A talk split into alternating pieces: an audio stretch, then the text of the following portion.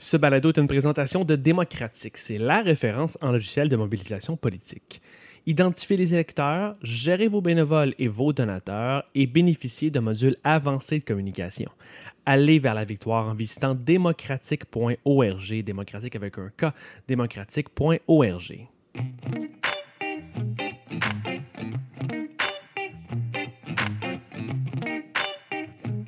Nous sommes engagés publics. Bienvenue aux Engagés publics, je suis François Larouche et aujourd'hui pour cet épisode spécial anniversaire d'un an, on fête cette première année des Engagés publics avec Benoît Tardy, Bonjour tout le monde. Clément Laberge, Salut. Denis Martel, Yo. Léo Bureau-Blouin Salut, salut! et Louis-Philippe Valiquette. On a déjà passé toutes les façons de dire bonjour. Je pense que je vais juste y aller allô?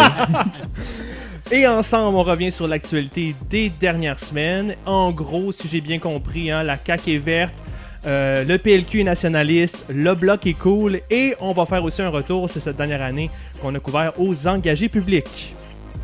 Bon,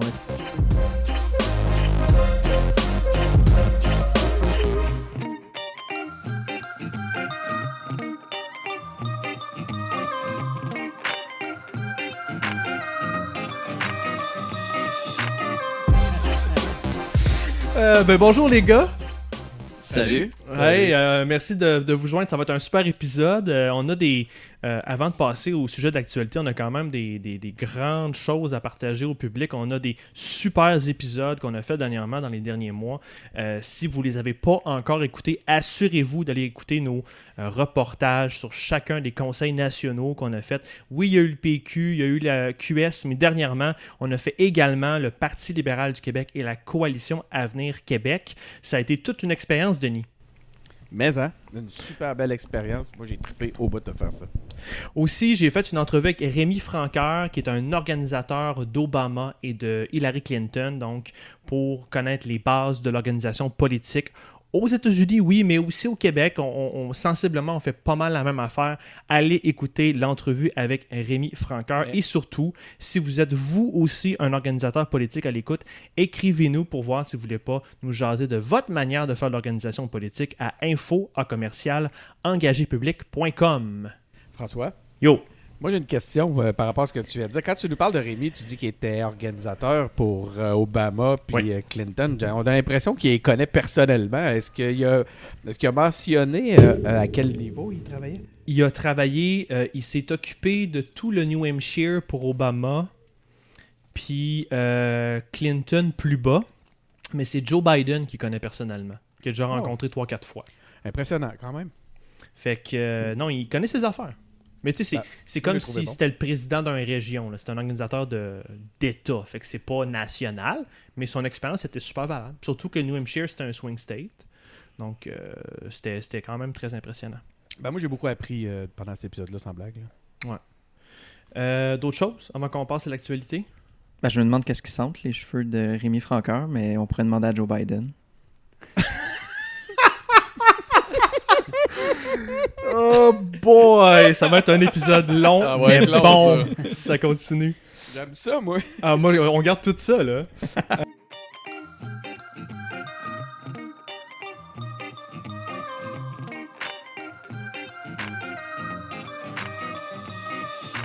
Et revenons sur l'actualité du dernier mois. Ça fait un mois qu'on n'a pas fait d'épisode de, de chiolage, donc chialons. Et voici les sujets cette semaine. On va en choisir un et on va se lancer toute la gang sur le débat. Du côté de la CAQ ou du gouvernement du Québec, évidemment, il y a le projet de loi sur la laïcité, le projet de loi 21 qui occupe beaucoup d'espace. Euh, ce projet de loi sera forcément adopté d'ici l'été ou pendant l'été, avec ou sans baillon selon le gouvernement. Également, on a eu droit à une série de témoignages en commission parlementaire et euh, Jolin Barrette est sorti de là à écouter mais de, et demeurer légèrement inflexible. Donc, on s'attend à peu de modifications au projet de loi. Euh, Denis aussi a assisté au Conseil général de la CAC. On est sorti de là avec un logo qui défendait l'environnement et pour lui, L'environnement au Québec, ça passe maintenant par l'électrification des transports, l'électrification des bâtiments et des entreprises. Il était très content du deal avec New York. Si je peux me permettre, c'est ça, l'électrification de nos voisins aussi. Ouais, ça passait beaucoup chez euh, des mesures euh, pour, euh, pour aider les autres les autres, Mm. les autres États, les autres pays à réduire leur GES. Tout à fait. Également, toujours avec la CAQ, donc le gouvernement du Québec passe au numérique. Donc, ça serait fini le fax en santé d'ici 2023. On se croise les doigts, Lentement mais sûrement. un jour à la fois. J'ai envoyé un fax juste tantôt. C'est Ah, juste puis- parce qu'il n'y aura plus de trop papier en rouleau. Il n'y aura plus de papier en rouleau disponible. Ils vont être obligés d'arrêter. Oui, ça tombe mal que Bell a annulé les pagettes récemment. Ah. Parce qu'on aurait arrêté ça, a dans les hôpitaux en ça aurait été une belle 2025, option. j'imagine. Colin. Ah, ben, ça veut dire que les médecins aussi vont avoir de la misère avec leur pageant. La société va s'écrouler, c'est Ouais. fini. Euh, Fitzgibbon dépose un projet de loi pour fusionner une partie de son ministère, qui est le ministère de l'Économie, avec Investissement Québec, donc quand même important. Euh, les gars de Québec, un troisième lien hein, va être à l'Est, réitère le gouvernement, euh, mais pas d'appui à une ligne rose pour nous à Montréal. En tout cas, la CAQ a ses préférés, on dirait. Pas de, compression pas de commission parlementaire pour étudier l'utilisation des données personnelles par les partis politiques, un de nos chouchou vu qu'on est euh, des anciens de partis politiques. François Legault a également visité les États-Unis en mai. Il est allé euh, à Washington et il a rencontré Alcoa. Et à New York, il a rappelé qu'Hydro-Québec doit négocier seul et directement la vente d'électricité avec la ville. Euh, le sous-ministre de l'Environnement s'est inquiété pour la santé et l'influence des entreprises dans le dossier des pesticides. Ça a passé rapidement, mais c'était quand même assez peurant que le gouvernement avouait l'influence des entreprises dans le dossier. Euh, réforme du mode de scrutin, ben, la notion de parité va être incluse selon le BEL et Legault n'a pas exclu, tenez-vous bien, de référendum. Donc ça se pourrait qu'on ait un référendum bientôt sur le sujet. Euh, délocalisation d'emplois chez Velan qui font des robinets, si je ne me trompe pas, et vente du groupe Maurice qui sont dans les. Euh... Aidez-moi les gars, ils font quoi le groupe euh, Maurice déjà? Des résidences de personnes âgées. Ouais, hein? Voilà. Donc, euh, délocalisation ici et sièges sociaux qui est perdu. Mais là, Legault s'est fait accuser de ne pas défendre les emplois et les sièges sociaux d'ici comme il faisait dans l'opposition. Ah, tu dire qu'ils vont donner les bains aux États-Unis? Du côté du PLQ, on a Risky Anglade et les jeunes libéraux qui veulent retrouver une fibre nationaliste chez les libéraux, surprenant, et Carlos Letao euh, songe toujours à devenir candidat à la chefferie. Dans le merveilleux pays maintenant, qui est le Canada, euh, surprenant, mais les libéraux de Trudeau repassent en tête selon un sondage. Et il y a Régent Hébert qui va se présenter, ou qui se présenterait avec Trudeau et l'équipe libérale. Enquête sur les femmes autochtones, un rapport a dénoncé un génocide canadien. Aussi, et ça, ça va avoir de l'impact peut-être bientôt chez nous, mais les BC ne pourront pas bloquer le pipeline Trans-Mountain. Ottawa, encore sur la voie d'un déficit de 13 milliards malgré des surplus. Et pour finir avec les conservateurs et le bloc, alors du côté d'Andrew on a promis euh, le déficit zéro en 5 ans. On veut vraiment se pencher sur l'idée d'un corridor énergétique s'il est élu. Et il veut vraiment mettre l'accent sur le Québec, sur la machine du Québec. Il a même euh, présenté de l'ouverture face aux demandes de Québec sur l'immigration. Fait intéressant, ben, les députés en Chambre euh, de la Chambre des communes se sont levés en Chambre pour ovationner le droit à l'avortement. Et de cette manière-là, ils ont voulu exprimer, dans le fond, leur appui, mais tous les conservateurs sont restés assis. Et pour terminer avec le bloc, Alain Terrien songe à se présenter. Christiane Gagnon reprend du service à Québec et c'est maintenant confirmé pour Stéphane Bergeron. C'est tout un mois qu'on a eu et Benoît, tu peux maintenant remercier l'alphabet et euh, j'aimerais savoir donc, qu'est-ce qui a attiré ton attention ce dernier mois? Ah, moi, je vais vous faire une montée de lait sur le génocide. Évidemment, toute cette histoire-là est épouvantable. Il y a eu un rapport qui a été euh, présenté, puis, mais tout le monde, depuis que ce rapport-là est sorti, se concentre sur le fait est-ce que c'est un génocide, est-ce que ça n'en est pas, est-ce que c'est en est un, est-ce qu'il y a eu un génocide, Sur la définition. sur la définition du mot génocide. Comme Denis l'a dit là, déjà, euh, si c'est un génocide, ben là, il faut qu'on s'en occupe tout de suite. Puis là, ben, euh, on passe notre temps à, à s'ostiner sur la définition du mot génocide, puis on fait aucun, aucun, aucun effort, aucune, on, on jase même pas une seconde de qu'est-ce qu'on pourrait faire pour améliorer le sort des Autochtones en particulier, puis des femmes. Puis- Puisque je suis interpellé, euh, effectivement, je trouve que c'est ça démontre bien l'hypocrisie de notre époque. Là. On n'a on a, on pas lâché le plus jamais depuis euh, les 50 dernières années. Puis là, on est devant un truc qui est admis comme génocide, puis on reste comme ça à s'obstiner, puis il n'y a pas grand-chose qui se fait. Si c'est réellement un génocide, ben moi, je préconise des mesures robustes, euh, immédiates, pour qu'on s'en occupe d'une façon urgente. C'est un génocide, Christy. Christy, certain. Mais Benoît, euh, la définition du mot, c'est peut-être la première étape pour que même si c'est pas assez vite, plus tard, on va avoir des mesures peut-être comme le réclame Denis, non? Faut bien commencer par là. Écoute, écoute. Eux autres, ils ont dit génocide, puis après, ils l'ont dit 122 fois dans le rapport. Ils l'ont probablement dit assez, mais euh, euh, c'est Ghislain Picard qui l'a mieux résumé, là, qui dit là, on est en train de s'ostiner sur, le, sur est-ce que c'est un génocide, est-ce que ça en est pas, est-ce que le mot est trop fort, est-ce que le mot ne l'est pas, alors que c'est pas vraiment ça le nœud du truc. Là. Ce qu'il faut, c'est le régler le problème, que ce soit un génocide ou pas.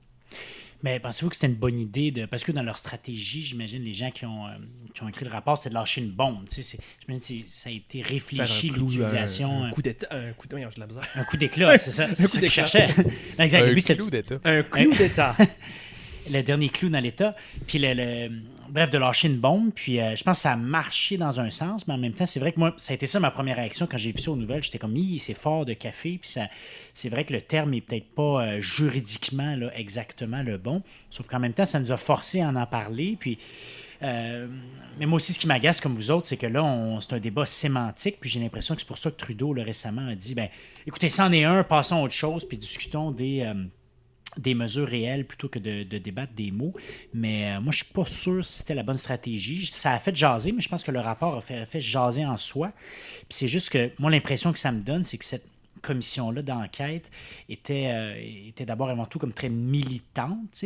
Et euh, je me demande juste si ça va pas enlever un petit peu de crédibilité au rapport, que- Il y a des gens qui mais- vont se dire, ben, c'était- c'était c'était un- c'était militant plutôt qu'une commission d'enquête euh, gouvernementale. Ou Mais moi, j'ai j'ai- j'ai- j'ai le goût de dire, je sais pas quel genre de réflexion il y a eu pendant les mois qu'ils ont discuté de tout ça, parce que le choix des mots n'est pas arrivé au moment de la rédaction finale. Mais non, on s'entend que c'est réfléchi. est-ce que est-ce que euh, c'est pas notre euh, indifférence à la situation depuis 50 ans qui fait que on, a poussé des ça. gens au besoin d'aller dans ces vocabulaires-là Mm. pour attirer l'attention, pour faire en sorte que sur la scène internationale, on- nous ne puissions plus reculer.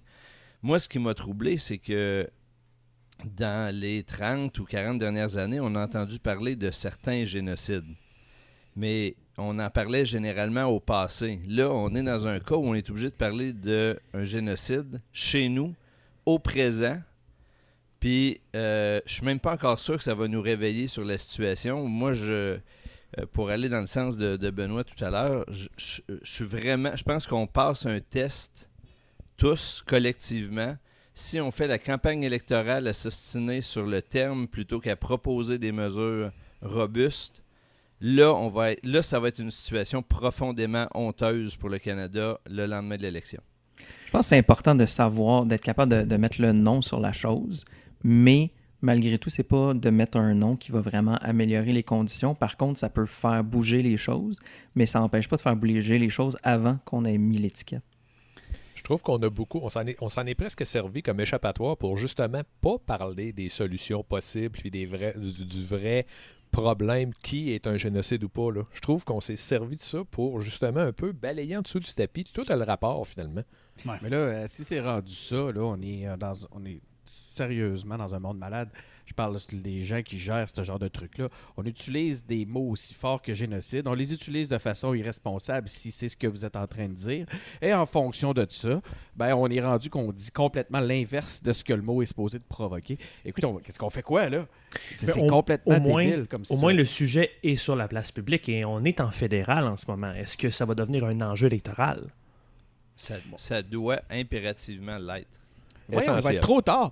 On, est dans un con- on, on parle de génocide. Donc, j'attendrai pas, j'attendrai pas les élections pour agir. On parle de génocide. Mais est-ce que les conservateurs n'étaient pas d'accord avec le terme? Je me, me trompe pas, donc il va y avoir un débat politique sur la chose. On fait la même affaire.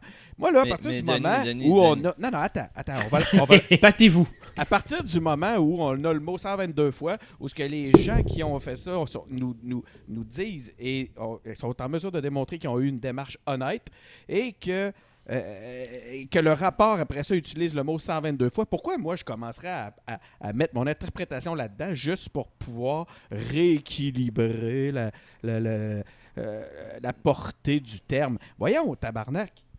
Ouais, c'est sûr qu'il faut c'est agir, pas ça que je te dis. Oui, vas-y, vas-y, Clément. Moi, moi- moi, ce que je te dis, Denis, c'est là, la position que je comprends pas, c'est que tu dénonces qu'on parle du terme, mais tu as l'air d'attendre que quelqu'un d'autre pose des gestes. Moi, la question, c'est il faut qu'aujourd'hui, tout le monde qui est interpellé dans ce rapport-là, le Québec l'est, arrête d'attendre les uns après les autres puis pose des gestes. Donc, que, que François Legault annonce des choses, que les candidats à la fédérale imposent des, euh, annoncent des choses. L'idée, c'est de se mettre en mouvement le plus vite possible. Ouais, ben, c'est pas mal exactement ce que je suis en train de dire. Donc, euh, autant que je me permettrai pas d'interpréter le sens du mot génocide et surtout d'amoindrir son sens, mais j'aimerais que tu n'interprètes pas mon propre propos. Et attaque Shots frontale. Oh! Attaque frontale. Non, Ouais, moi, je suis d'accord qu'il faut. euh. Je suis d'accord qu'il faut agir, mais moi, je, au départ, puis je pense qu'il y a beaucoup de, de Québécois puis de Canadiens qui ont eu cette réaction-là à la base. Quand même, c'est juste qu'en voyant ce terme-là, moi, je m'interroge, comme je disais, sur la, la communication publique, mettons, de la chose. J'ai l'impression que ça. Les gens ont l'impression que ça allait comme trop loin, puis que ça. En tout cas, je me demande juste si vraiment le, le- le- rapport réussit à se créer des alliés, puis ça, ça crée comme un gros malaise, puis c'est un pari qu'ils font. Peut-être que ça va marcher comme. euh, euh, comme tu dis, Denis, puis que ça va, ça va forcer le monde à, bouger, puis les politiciens à bouger. Mais là, j'ai l'impression que les, les- ça y tirait, en tout cas, moi, ça a été ça mon impression, qu'il tirait la définition de ce, terme-là, puis que ça, ça donnait vraiment un, un- un aspect militant qui pouvait diminuer la crédibilité du rapport. Moi, je suis d'accord avec vous autres qu'il faut, euh, qu'il faut agir. Puis là-dessus, il y a d'ailleurs un, un tome spécifique euh, sur le Québec qu'il faudrait, euh, qu'il faudrait regarder. C'est pas chaque province qui a été étudiée, mais dans cette commission-là, on s'est intéressé spécifiquement à la question du Québec. Puis, euh, une chose qui était intéressante, je pense, à savoir, c'est qu'au Québec, il y, a, il y a certaines communautés autochtones, dont les Inuits, par exemple, qui ne sont pas soumis à la loi sur les Indiens. Puis ça, ça a permis quand même plusieurs ententes là, qui ont été faites. On peut penser à la Convention de la baie James, la paix des Braves avec les Cris et les Inuits. Donc, tout, tout n'est pas rose, mais le, le- le Québec a fait un bout de chemin puis doit continuer à le faire. Mais en tout cas, je nous invite Mais- à, à regarder ce qui est dit là-dedans parce que, comme plusieurs disent, je pense que le but, c'est d'être à l'écoute. Puis, euh, euh, même si moi, comme je disais, personnellement, ça, ça a créé un malaise de voir ce terme-là de, Ouais. de génocide, en même temps, je me dis, garde, là, il faut écouter, puis il faut voir ce que les gens ont, ont- ont à dire. Puis, euh, c'est un, cri du cœur qui est lancé. Puis, euh, même si on n'est pas d'accord spécifiquement avec les mots, je pense qu'il faut, il faut écouter. Sais, dans le passé, le Québec a réclamé plein de pouvoirs. C'est peut-être l'heure de dire qu'on réclame les pouvoirs, puis qu'on rappelle tous les pouvoirs qui sont associés à la loi sur les Indiens, puis qu'on va faire mieux, nous autres. On peut rapatrier des pouvoirs aussi quand ça fait moins notre affaire, parce qu'il y a des grosses jobs à faire. Ouais. C'est le temps de les faire. Rapatrier un pouvoir, faisons-le plus vite et mieux si on pense qu'on peut le faire. Clément, justement, pendant que tu as, le bâton du pèlerin, continue donc avec euh, ton sujet du mois. Ben moi, en fait, euh, je parlerais de, de- du rapport que la CAC est en train de développer avec l'environnement. Un rapport complexe, tu l'évoquais en, en intro. Euh, Surprenant. J'ai trouvé, ben moi, j'ai trouvé le, euh, la présence de François Legault à New York intéressante. Son angle était intéressant. C'est de, de- de- C'était pragmatique. On va vendre de l'électricité puis on va remplacer des émissions euh, très polluantes par autre chose. Bon, il y, a- il y a quelque chose à explorer là. On ne faut pas étirer l'élastique trop. Par contre, le bout qui m'a intéressé davantage, c'est le débat qui est en train de prendre forme autour du projet GNL. Et où là, euh, Qui est la quoi même pour, logique euh, le est- bénéfice des auditeurs, c'est quoi? Euh, C'est le projet de, terminal industriel de liquéfaction de gaz naturel. Donc, c'est un, projet immense qui amène sur euh, 800 km du gaz par pipeline qui traverse le Québec jusqu'au port Saguenay et puis qui le transforme, le liquéfie, l'embarque sur des sur d'immenses bateaux qui vont traverser euh, le fjord pour euh, se rendre dans le Saint-Laurent et traverser en Europe. Mhm. Euh, un projet énorme, euh, retombée euh, promise, mirobolante et tout. Mais Mhm. ce qui m'intéresse surtout, c'est le discours et le, la tentative de développer un rationnel autour de ça qui, là, est, est difficile. On- la CAC nous dit on va calculer que les émissions du complexe sur Oui. le territoire québécois. On ne calculera pas ceux qui sont ailleurs, mais on va déduire celles qu'on économise ailleurs. Fait que Mhm. tu additionnes quand ça fait ton affaire, tu soustrais quand ça fait ton affaire. Euh, là, ça va être difficile de tenir ce discours-là très longtemps. Je pense que il y, a un, il y a un test de cohérence environnementale qui va se faire autour de ce projet-là qui risque d'être euh, vraiment, vraiment très intéressant. Est-ce qu'on porte flanc, les gars? Ben, moi, je pense qu'au contraire, c'est spécifiquement très cohérent avec la position que la CAQ a prise.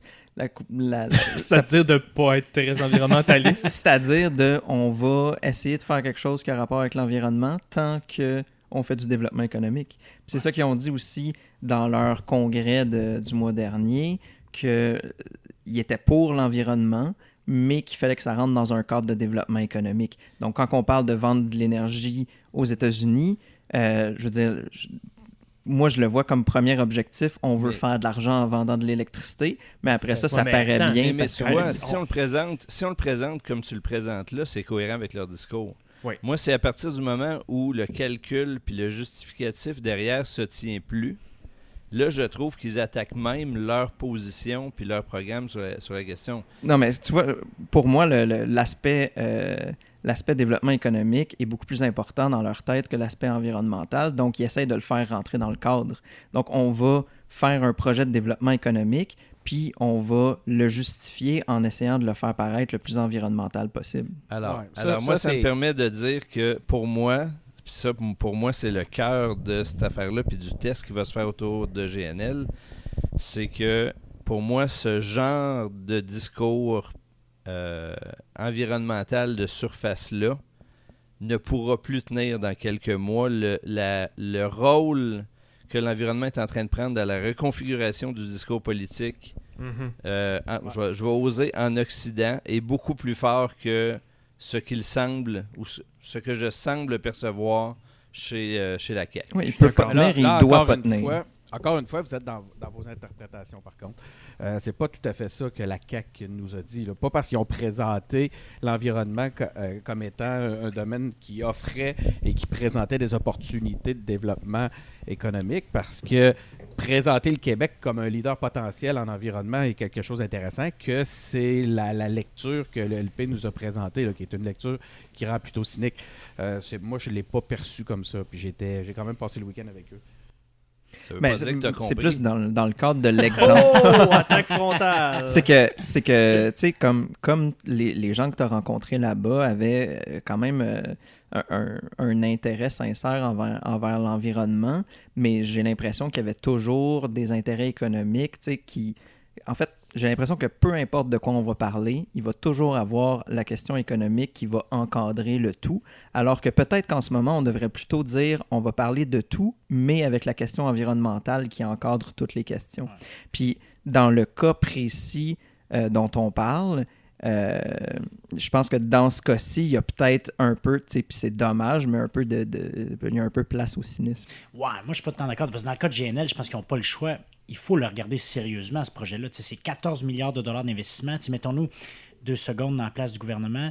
Euh, 403, 200-300 jobs, je pense, permanentes euh, dans une région euh, ressource là, au Saguenay-Lac-Saint-Jean. C'est quand même des projets, je pense, que tu te dois de regarder puis de regarder sérieusement. Puis euh, euh, j'ai quand même l'impression que c'est pas...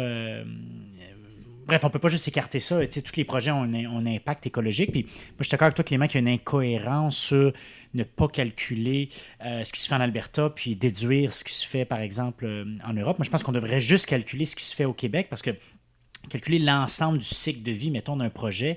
Euh, je ne sais pas comment fonctionne le, si le BAP fait ça à chaque fois, mais ça peut devenir complexe. moi, je pense qu'on devrait se limiter à quel est l'impact environnemental dans la chaîne de nous, notre, notre, euh, notre intervention. Mais moi, je pense quand même que le, le- le gouvernement du Québec se doit d'évaluer ce genre de projet-là. C'est un des plus grands investissements que j'ai jamais eu. Si on le rejette, euh, on, on le rejettera, mais je pense que c'est pas cynique de, de considérer des investissements majeurs comme ça. C'est juste n'importe quel État euh, se doit quand même de regarder ça. là. Mais- mais corrigez-moi, dit- là, le, le gaz, c'est c'est du gaz naturel, c'est moins polluant que d'envoyer du pétrole. De toute façon, c'est quoi le niveau de pollution du Alors, gaz on est, on est dans un cas, François, où c'est du gaz euh, de schiste. Donc, Ah. euh, ça, c'est l'autre élément qui, moralement, est discutable parce que on a choisi de ne pas le faire ici. Non. parce que les effets sur l'environnement. Puis là, on dit, ben c'est parfait, on va laisser les Albertains faire la même chose, puis Mhm. on va prendre leur gaz, on va le liquéfier, on va l'envoyer ailleurs. Euh, moi, je dis pas, Léo, de ne pas étudier ce projet-là. Je dis qu'il y a un devoir de le faire avec cohérence. Après que je sois d'accord ou pas avec la décision, c'est une autre affaire.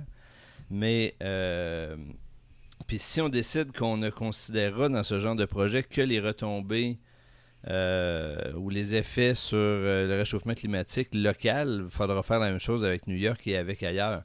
Moi, le, le- le test qu'il y a autour de ce projet-là, c'est comment le gouvernement va réussir à développer une approche, euh, j'allais dire honnête, mais c'est pas, pas une question d'honnête. euh, Réellement Cohérente? pragmatique? ben, co- ouais, cohérente. euh, Allons-y, cohérente là-dessus qui va se tenir.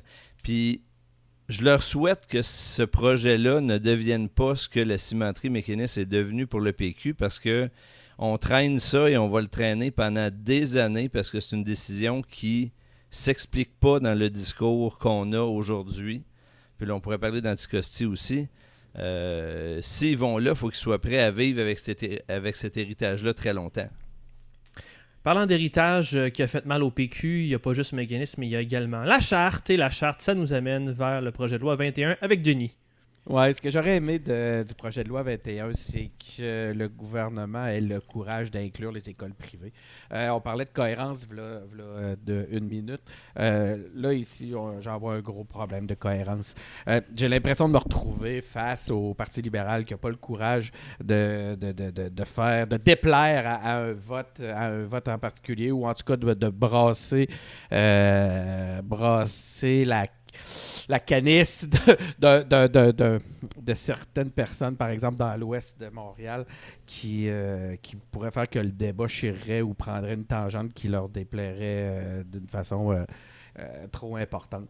Je trouve ça je trouve ça un petit peu décevant. Je vois pas pour, comment on peut garder les écoles privées hors de ce projet de loi-là. Oui, mais en même temps, il faut qu'il y aille par étapes aussi. Dans ça, il y a déjà tellement de résistance. Euh, je suis d'accord avec toi que si Ils ont choisi leur combat. Il faut, il faut que tu ailles avec les écoles privées aussi. Sauf que là, euh, je pense que c'était ça l'erreur du Parti québécois aussi euh, à la base, si on, si on revient dans le temps, c'était de, de vouloir euh, couvrir beaucoup trop large. Là, ils ont, ils ont réduit beaucoup le, le champ d'application euh, du projet de loi 21, mais malgré ça, on, on voit quand même toute la résistance que ça crée, puis tout le débat public que ça crée. Donc là, je pense qu'en en- en laissant de côté les écoles privées, eux, leur calcul, c'était que euh, ben, la résistance va être moindre parce qu'au pire, des gens vraiment qui, fondamentalement, veulent pas se conformer à ce projet de loi-là, se disent dans leur tête, ben, regarde, sinon, j'irai dans les écoles privées si vraiment... Ben, c'est justement ce qui me tracasse. C'est Ouais. justement ce que je trouve euh, qui, qui- qui me dérange dans, cette, dans ce principe-là. Mais c'est juste si on veut aller sur, le- vitesses. sur l'incohérence, euh, euh, sur la, la, la- la laïcité, il y a plus que ça. Moi, à mon avis, il y a le fait aussi qu'on euh, que l'État finance des écoles euh, religieuses. C'est ça, à la base, je pense que c'est encore plus ben problématique parce que là, il y a des écoles euh, juives, musulmanes. euh, et là, donc, on- il y a des jeunes qui, jusqu'à 16 ans environ, ne sont pas en cohabitation avec, avec des gens qui ne sont pas de leur communauté religieuse. Puis l'école, c'est le lieu par excellence de socialisation. Ça, je pense que même, encore plus que les signes religieux, je pense que c'est vraiment une occasion manquée. En tout cas, c'est quelque chose auquel il faudrait s'intéresser à l'avenir. On, on s'entend aussi là-dessus, mais j'ai pas l'impression, puis ça n'a jamais été présenté comme justement étant un, un plan par étape. Tu sais, c'est pas un, c'est pas un, un- c'est pas un, un plan qui est un plan de déploiement où ce qu'on dit, ben, il va y avoir dans un premier temps, ça va être appliqué aux écoles publiques, puis par Mhm. la suite, on va s'occuper, on va avoir le débat sur les écoles privées. On le vend comme un Euh, one take. Là. On- ben oui, puis on arrête. puis D'ailleurs, c'est de même qu'on nous le vend. On nous dit c'est quelque chose qui va être enfin réglé. Oui. Donc, j'ai pas l'impression qu'ils vont avoir l'intention de le réouvrir après. Donc, je pense que le terme ici, c'est vraiment le courage. Euh, on a un ministre, euh, Jolin Barrette, qui a justement fait preuve de courage. C'est une des personnes que j'ai vues depuis, un certain- depuis longtemps dans un poste euh, de pouvoir qui fait preuve de courage, qui a de la cohérence. Sauf que là-dessus, euh, je peux pas le suivre à 100%. Ben, tu voulais ajouter quelque chose? Ben, moi, je, je veux revenir sur euh, ceux qui s'opposent. là. Il y a des résistants, c'est vrai, qui sont très, très, très, très visibles puis qui s'impliquent beaucoup, mais est-ce que c'est. Il y a vraiment tant de résistance que ça à ce projet de loi-là? Je suis pas sûr. Ben, il y a quand même eu des manifestations. très à vocables. Sont- euh, Non, non, non, non. Ils sont très engagés, ceux qui sont contre. C'est vrai. Mais si on faisait un vrai sondage, là, si on faisait un référendum là-dessus, là, ça finirait combien le score, vous pensez? Ben, le, vote, le vote caquiste euh, peut être en partie expliqué par Ouais. l'appui au projet de loi, justement. Mais c'est que là, les. C'est peut-être un peu opposants, exagéré, ça. Mais ouais, OK. Mais c'est que les Ben, opposants, par exemple, se fondent pas justement sur le, le- les sondages. Au contraire, c'est l'idée de dire, ben là, c'est des droits fondamentaux. Mhm. Puis je pense que c'est quand même des arguments qu'on n'a pas le choix de prendre au sérieux parce que, euh, c'est ça. Parce qu'en en gros, on vient, on vient toucher à la liberté de religion, puis à des... des euh, OK, ça, mais dans ce cas-là, on va retirer le financement des écoles privées. Non, mais Ils feront ce euh, qu'ils veulent. cas, là, moi, là-dessus, euh, je- je pense qu'on on est tous, en tout cas, on est tous pas mal d'accord que le projet, on, on aimerait tous y ajouter ou y soustraire un petit quelque chose. Là. Il ne fait pas l'affaire complètement de personne. Moi, je pense que la très grave erreur que les opposants ont faite dans ce dossier-là, c'est de dire on demande le rejet du projet. C'est comme si c'était ça ou Mhm. rien du tout. Ouais. Puis ça, ben, ça a fait en sorte que les gens se sont positionnés en défendant le projet, puis le gouvernement s'est présenté en défendant le projet parce que c'était tout ou rien. La position qui aurait été constructive, c'est de dire on veut améliorer le projet, mais en étant sincère là-dessus. Puis là, ben, à partir du moment où on n'était plus sur ce terrain-là, ben, euh, c'est bienvenue le one take. Je posais une question quand même à Léo, puis euh, pour avoir une petite expérience aussi du pouvoir, puis je trouve que les gars, ça va rejoindre euh, deux sujets. Ça va rejoindre le, sujet du projet de loi 21, mais aussi de l'environnement avec les, projets euh, de gaz. Quand tu es au pouvoir, nous, engagés, on est des gars de com principalement, on a des passés en com, mais une des choses que j'ai catché, puis je serais curieux de t'entendre, Léo, là-dessus, c'est que tu as à communiquer, euh, dealer, euh, rencontrer euh, une foule d'acteurs de la société.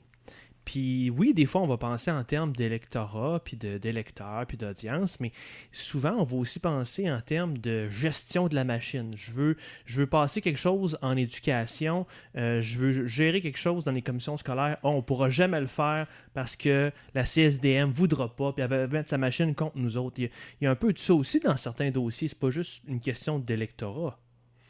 Euh, oui, c'est sûr que, mettons, dans le cas du projet de loi 21, justement, le, euh, déjà la commission scolaire English Montreal, puis des grosses institutions comme ça ont, ont indiqué qu'elle n'allait pas se conformer au, au projet de loi. Je pense que ça fait partie des, des préoccupations. En même temps, quand l'État vraiment choisit, quand le gouvernement choisit vraiment qu'il y a un projet euh, qui, euh, qui est important pour lui, je pense qu'il réussit toujours quand même à faire plier ces organisations-là parce que au final, le gouvernement du Québec, c'est lui qui tient les cordons de la bourse, puis il peut faire des pénalités, il peut retenir l'argent, il peut choisir qui il nomme sur les différentes instances décisionnelles. Fait que je dirais que euh, au final, euh, Il y a le gros bout du bâton. il y a le gros bout du bâton quand il choisit, euh, quand il choisit vraiment qu'il y a une priorité. Puis c'est juste que des fois, des gens peuvent résister quand ça passe un peu sous le radar, Mhm. peut-être. Puis quand, mais juste pour revenir peut-être sur ce qu'on parlait, le, le- avec le, gaz ou mécanisme ou tout ça, je dirais que c'est oui, c'est l'opinion publique en, général, mais c'est aussi des fois les intérêts particuliers. Il ne faut pas sous-estimer ça. Comme euh, la CAQ, par exemple, n'a pas justement de circonscription dans, l'ouest de l'île de Montréal ou n'a pas eu un vote allophone super important, donc est moins sensible à ça. Dans le cas du Parti québécois, c'est clairement la Gaspésie qui était euh, sur la, cimenterie mécaniste, qui était un, un électorat super important. Donc, tu sais, Il y a plusieurs facteurs. au final, ces facteurs-là jouent beaucoup Ouais, puis viennent influencer le- le- le- les, les priorités du gouvernement puis les sensibilités qu'il va avoir. Puis c'est clair que la CAQ a un appui euh, très important de l'électorat francophone qui appuie euh, mur à mur ce projet de loi-là. Fait c'est ce qui explique, je pense, le courage de, de Simon Jolin Barrette. Lui, il sait qu'il est, qu'il est appuyé puis que euh, les gens s'attendent de lui à, à- à- ce qu'il plie pas. Puis plus que ça, ça fait tellement longtemps qu'on parle de ce sujet-là que tout le monde au Québec a une opinion. Tout le monde a eu le temps de revirer ce problème-là dans tous les totalement. sens. Donc, je pense que l'électorat est, est cristallisé, ce qui n'était pas le cas, mettons, quand le, le- le PQ a, a amené ce projet de loi-là pour la Mhm. première fois. là. Parlant d'appui euh, au projet de loi sur la laïcité, il y a également l'appui euh, dont tu veux nous parler au euh, changement du mode de scrutin. Euh, Oui. C'est quoi ton, ton take, comme on dit en français, là-dessus? Ben moi, c'est c'est ma montée de lait aussi là-dessus. Moi, j'étais peut-être naïf, diront certains, mais j'avais vraiment l'impression que cette fois-ci, c'était la bonne sur le changement du mode de scrutin. Tu parles au passé déjà? Ben, Ben, t'as abandonné, t'as jeté la serviette. j'ai un peu jeté la serviette parce que euh, je veux dire, j'ai toujours espoir que, que ça se fasse un peu, mais je veux dire, là, euh, déjà, il y avait des rumeurs dans les journaux qui filtraient que le caucus de la CAQ était euh, réticent. Euh, le la ministre de la Justice, Sonia Lebel, est pour. Il semble que le cabinet du premier ministre puis le premier ministre lui-même soit pour aussi, mais au sein du caucus, il y a, il y a de l'opposition. Donc, bon, première brèche. Ensuite de ça, on a vu, on s'est mis à parler de référendum. Euh, Legault a dit non. Là, récemment, il a dit oui. Un référendum, c'est proportionnel, ça. Oui, oui, oui, ça c'est clair. Mais le- le- le- je pense que si on va en référendum pendant l'élection, en tout cas, ce qu'on a vu en Colombie-Britannique, puis ce qu'on a vu dans les, euh, dans les maritimes, quand il y a eu un vote là-dessus aussi, les gens souvent finissent par le rejeter. Parce que c'est vrai que c'est compliqué à expliquer. Surtout dans une élection, il y a tellement d'autres enjeux. Euh, fait que moi, j'ai l'impression que c'est un peu une porte de sortie qu'ils ont trouvé pour, euh, pour se débarrasser de ce, de ce projet de loi-là. Donc, c'est pour ça que je parle au, au passé. Puis ça, me, ça vient me chercher parce que je pense que Legault avait avec ça une occasion de, de- de marquer l'histoire. Puis l'ADQ, a tel- avant la CAQ, a tellement souffert de- du mode de scrutin. C'était tellement plein de ça. Je trouve que c'est dur de ne pas être un peu cynique justement quand tu vois ça. De, de- ça fait tellement longtemps qu'on en parle. Tout le monde s'entend qu'il y a un problème. Personne ne s'entend. Puis là, il me semble que les astres étaient alignés. Parce que c'est la première fois qu'il y a un parti euh, qui est ni le PQ ni les libéraux. Donc, Moi, euh, je- grosse déception, mais enfin, il y a, tu il y a vois, encore de je suis l'espoir. un peu moins négatif euh, ou pessimiste que toi. Moi, je, je pense encore que Legault veut marquer l'histoire, pour reprendre tes termes, puis qu'il a, véritablement envie d'être celui qui va faire arriver ce grand changement-là. Puis je pense que euh, on est encore en train de faire une, erreur en disant. euh, puis en fait, là-dessus, je pense que Pascal Bérubé est, est plus habile que Manon Massé. C'est ne nous opposons pas au fait qu'il y ait un référendum. S'il faut passer par un référendum pour le faire, battons-nous pour qu'au plus vite on organise un référendum. Mettons les efforts qu'il faut pour expliquer, passons par là. Après ça, je- si les gens n'en veulent pas, je, ça n'a comme pas de bon sens. Mais à l'opposé, pour moi, c'est une position indéfendable de dire on veut la faire passer, puis on n'est pas prêt à le soumettre aux gens. Après ça, si on avait Mais- pu le faire dans le, dans le calme, la sérénité, sans, j'aurais bien aimé ça, moi aussi, qu'on passe à côté. Mais là, je vois pas dans le contexte actuel qu'on dise on tient à ce que le changement soit fait sans référendum, sinon c'est une trahison. Non, mais il y Ben, avait- non. c'était pas un enjeu électoral, ça? Ça n'avait pas été amené dans les thématiques Ben électorales? oui, mais on le sait Oui. que dans notre système électoral, Non, non, non, non. additionner des voix d'un. Ben non, mais tu peux additionner les voix des partis. Les gens choisissent un parti pour des multiples raisons. Mais pourquoi tu on peux fait un pas faire le référendum? ouais, mais calcul ça peut après. pas être. Ça peut pas. le- le- le- la volonté électorale peut pas, dans certains sujets, être, euh, être amenée comme une raison d'agir et dans d'autres, euh, comme euh, de la- la- une réinterprétation. Au Ben même oui, titre qu'on Ben interprète oui, le, thème génocide. Non, non, ben, ben oui, ça peut.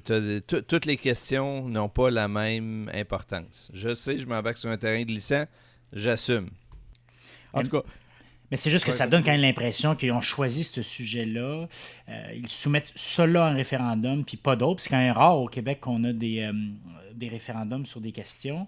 Fait que ça, c'est juste, ça donne l'impression qu'ils veulent s'en débarrasser. Puis c'est surtout, moi, ce qui m'inquiète, c'est est-ce que le gouvernement va se mettre derrière? Est-ce qu'ils vont vraiment appuyer la. On la- se la- met dans la- une position de neutralité. Exactement, c'est ça le danger. C'est que là, s'ils sont moi, je neutres. suis, euh, moi, je suis là, pour qu'on, euh, moi, je suis euh, pour qu'on dédramatise le référendum. J'espère qu'on Ben oui, va en organiser bien. tous les ans sur tous Non, les non, non, sujets, non, non, ça non. va devenir, la, la Non, non, CAQ, non, non. puis que ça la va CAQ, devenir c'est les une- référendums puis la rue.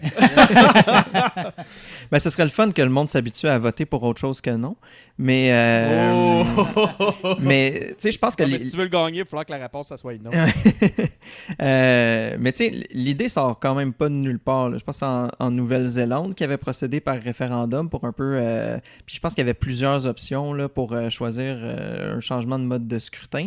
Puis euh, au final, il était sorti avec le, le mode mixte quand même à très haute Parce là-bas, ils majorité. changé, le, le- le mode de scrutin. Je suis pas mal sûr que ça, que a fonctionné. Puis, euh, fait que, tu sais, ça sort pas de nulle part d'utiliser un vote pour décider comment on va voter dans l'avenir. Puis je pense que c'est quand même, tu sais, comme on dit, quand les gens ont élu la, la CAQ, c'était pour une panoplie de raisons, puis euh, de, de changer quelque chose d'aussi fondamental dans le système que le mode de scrutin. Je trouve que c'est quand même intéressant de passer justement par, euh, par l'acte le plus, euh, le plus démocratique. là. Question intéressante, les gars. Là, d'habitude, quand tu as un référendum, tu as le camp du non. Dans le camp du non, généralement, si on sous-entend que ça va être contre une réforme du mode de scrutin, tu vas avoir ceux qui n'ont pas intérêt à avoir une réforme. Je me demande, à part les députés de l'Assemblée nationale, c'est qui ceux qui n'ont pas intérêt à avoir un, un changement de scrutin? au, au référendum mais- contre mais la souveraineté, tu avais les pouvoirs économiques. t'avais- Mais là, on a qui qui va Mais s'opposer à ça? que, mais c'est pour ça que moi je comprends pas pourquoi on a peur du référendum. Ben, parce que je dire, les députés, que- les députés de la CAQ qui sont contre aujourd'hui, parce que, puis je les comprends, là, puis qui ont, qui ont peur de leur circonscription qui va disparaître et tout, ils vont-tu vraiment former un comité parapluie du non? Mais d'un autre côté, je pense que c'est quand même facile de. de- si le non passe ou quelque chose comme ça, c'est facile de, de- de mettre ça sur la faute de la CAQ qui n'a pas été capable de gérer son morceau ou qui a fait un référendum inutile ou quelque chose comme ça. Fait que tu sais, je pense que c'est plus du, côté de la claque. De la claque. La claque. claque. De la CAQ que ça peut, euh, que ça peut devenir. euh, tu sais, que ça peut, ça peut euh, les pénaliser. Moi, je pense que ça nous prend un- un- un- un, Je me méfie tellement quand tu commences demain. ça nous prend un chef progressiste autoritaire qui va régler tout ça. Ferrandaise. OK. Ben, c'est juste que moi, pour répondre à ta question, Clément, euh, moi, j'ai- j'ai j'ai- j'ai peur qu'il y ait un vote là-dessus parce que c'est c'est vrai que c'est pas facile à expliquer. Puis les gens qui vont s'y opposer, je pense que ça va venir beaucoup euh, euh, des, des groupes en, en région ou de, de citoyens en région qui sont inquiets justement de la du fait que les régions québécoises pourraient perdre du poids, tandis que le but justement de, de- du système mixte, c'est d'avoir euh, d'avoir une place aussi pour les régions. Mais c'est vrai que c'est difficile à expliquer dans un amphithéâtre à Rimouski, la proportionnelle mixte compensatoire à l'allemande. Hein? On va envoyer Denis, je pense que c'est le meilleur représentant pour faire ça. Mais, Mais ça, mais bon, tu as raison, Clément, bon qui est dans un monde idéal, il faut, faut, faut avoir l'adhésion des gens, c'est sûr, puis tout, mais c'est juste, c'est quand même des débats euh, techniques pas faciles. Les gens s'entendent qu'il faut le changer. Puis si on faisait. Mais sans voter trop savoir pourquoi en même temps. Ben, dans le sens que ben, la- la- les, on- on- les gens savent Mais- quand même qu'il y a des distorsions dans le système actuel, puis, Mais, mais ma c'est juste que le statu quo a toujours un avantage. Ma boutade de tantôt sur le, le chef euh, progressiste autoritaire, c'est un peu issu de ça. C'est que c'est tellement complexe à, à comprendre que de lancer ça dans un référendum, il va falloir que les mécanismes soient en place pour qu'on soit en mesure de l'expliquer comme il faut et euh, que ça soit compréhensible par le monde normal, cette histoire-là. Parce que Il ne faut sinon, pas que ce soit juste des politologues euh, Ah qui oui. viennent euh, Mon Dieu. nous, nous déblatérer de ça. Là, en effet, il faudrait que le- ce soit simplifié. Puis je pense que l'idée de comment simplifier ça, c'est d'expliquer que là, le, le système actuel crée des distorsions, permet d'avoir une majorité à l'Assemblée alors que tu as 35-36% du vote. Puis c'est ça, euh, c'est ça qui n'a pas de bon sens, dans le fond. Ouais, je pense qu'il faut, va falloir comme mettre le- le- l'emphase sur vraiment les impacts plus que comme la mécanique du truc. Là. Fait que tu sais, c'est quoi les impacts de l'option A, c'est quoi les impacts de l'option B? Puis, euh, je je pense qu'il faut quand même faut quand même faire confiance aux gens euh, de, de prendre comme la, la- la main de leur propre destinée ou de la propre comme destinée de Mhm. démocratie. Si on est pour vouloir avoir une proportionnelle ou une forme de proportionnelle, je pense qu'on devrait commencer à faire confiance à l'électorat. En tout cas, Mais, les gars. euh, mais euh, le point, moi, moi je- je- j'aime bien quand même. Dans, je sais pas qui a soulevé la question tantôt, mais c'est sûr que pour que ce soit plausible ou, ou, euh, ou valable de faire un référendum là-dessus, il faut être sûr que le premier ministre va défendre le projet. À partir du moment où on sentirait que François Legault n'y croit pas, se met en réserve, laisse parler les autres, On va se planter. ben là, autant pas le faire. Mais si lui est prêt à marquer l'histoire et à dire Moi, je vais défendre ce projet-là parce que je le crois important, sa phrase apparemment qu'il a dit au caucus, c'est faut faire passer les intérêts du Québec avant les intérêts de la CAQ. Si c'est vrai puis il est prêt à aller tenir ce discours-là pendant la durée du référendum, moi je dis n'ayons pas peur, allons-y. Puis il faut que ce soit clenché avec la, avant la prochaine élection, parce que sinon, c'est juste euh, pelleter le stock plus loin. là. Ben, ça pourrait-tu Il aller pourrait jusqu'à- juste attendre à la prochaine élection puis dire non, OK, tout de là, suite, tout de Ah. suite, tout de suite. Ouais, ça, non, peut c'est décla- là- ça pourrait Non, mais- déclencher une élection. Imaginez qu'il Ça can- son référendum. ça calme son caucus. En tout cas, c'est dit on va le faire dans le deuxième mandat. Puis après ça, le- le- en 2026, on fera, euh, on fera une proportionnelle. On n'a pas une bonne expérience avec les on le fera dans le deuxième mandat. Non. Merci. On a le titre de l'épisode, je pense. Dans un deuxième mandat. oui, j'adore. LP, vu que tu as trouvé le titre de l'épisode, c'est quoi ton sujet cette semaine? Euh, ben moi, euh, restons dans, dans, le dans, le- dans les thèmes euh, du euh, référendum. Non, je sais pas. Du Euh, nationalisme. du nationalisme plutôt. Euh, j'ai quand même trouvé hyper intéressant. euh, bon, on a vu dans les journaux, mais surtout euh, dans notre épisode sur le congrès du, du Parti libéral, euh, on a vu beaucoup les jeunes libéraux parler de nationalisme. Euh, particulièrement Stéphane Strill, quand euh, on l'interviewait, il parlait beaucoup des, huit, des huit valeurs libéral Qui venait de Ryan. qui venait de Claude Ryan, exactement.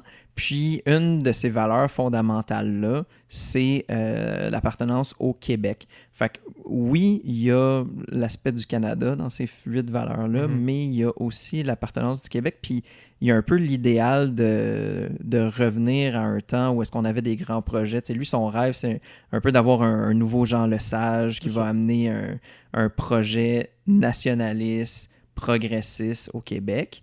Euh, je trouve que c'est quand même euh, intéressant de, de voir le Parti libéral, ou du moins les, les jeunes libéraux, avoir euh, cette position-là. Tu sais, ça démontre un peu le- l'espèce de, de dynamisme qu'il peut y avoir au Parti libéral. Euh, je suis pas en train de vraiment de faire l'apologie du Parti C'est libéral. c'est des là. mots étranges Ouais. mis ensemble. hein. mais, euh, mais je trouve ça quand même franchement intéressant.